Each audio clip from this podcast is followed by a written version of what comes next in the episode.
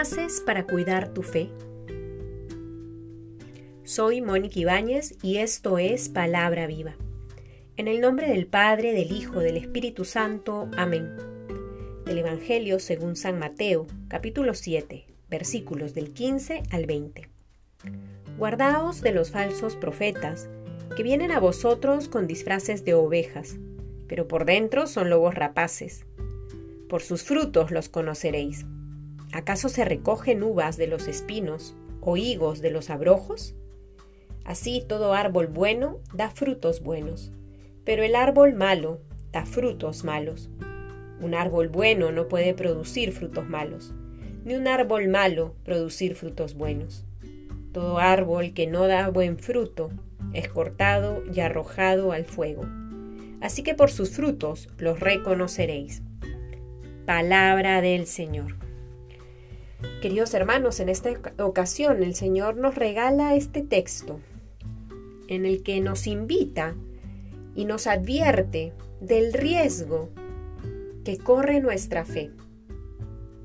Y por eso su invitación es a cuidar nuestra fe, a cuidarnos de seguir a aquellos falsos profetas que vienen disfrazados de ovejas, que son aparentemente buenos, pero por dentro son lobos rapaces.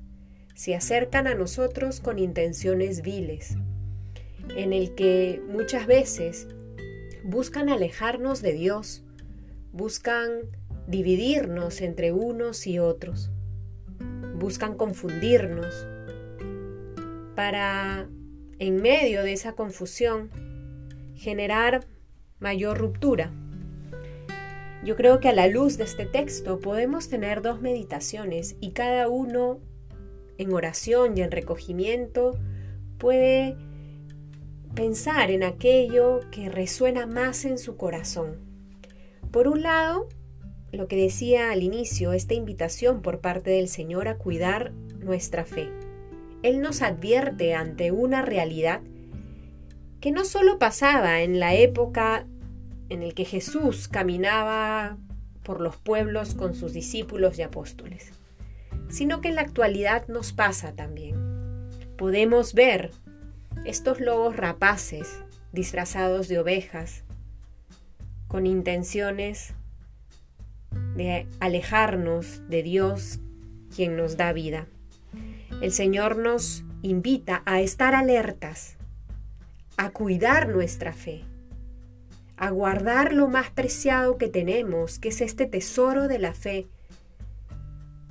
en el que una y otra vez nos descubrimos llamados a fijar nuestra mirada en el Señor, pero que a veces confundidos, porque creemos en estos falsos profetas, vamos relativizando muchas cosas que a la larga nos van alejando y van enfriando esta relación con nuestro Señor.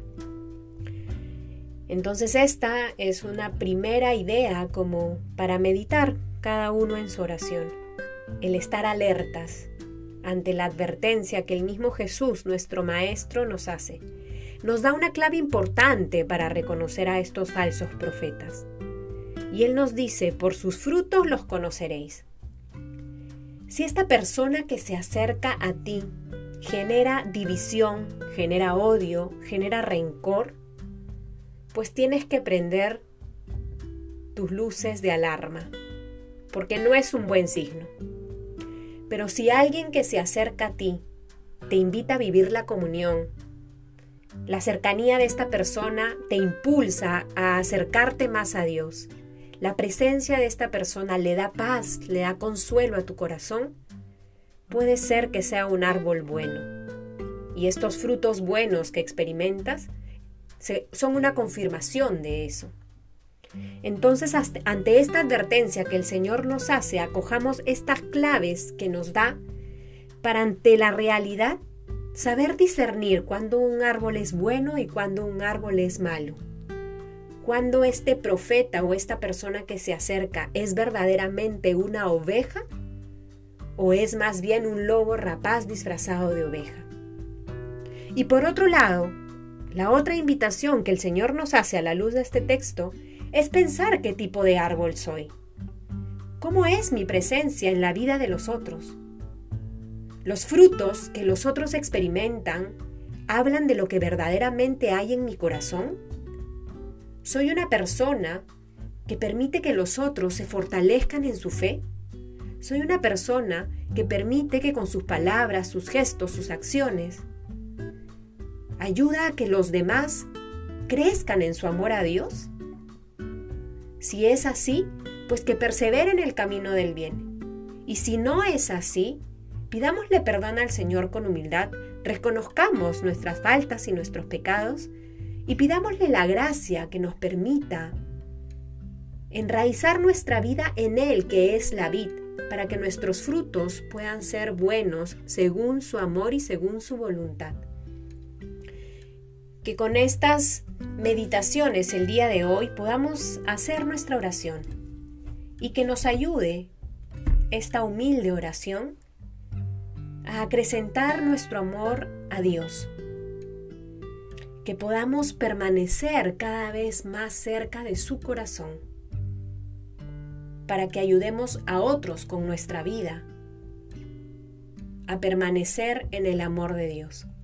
En el nombre del Padre, del Hijo, del Espíritu Santo. Amén.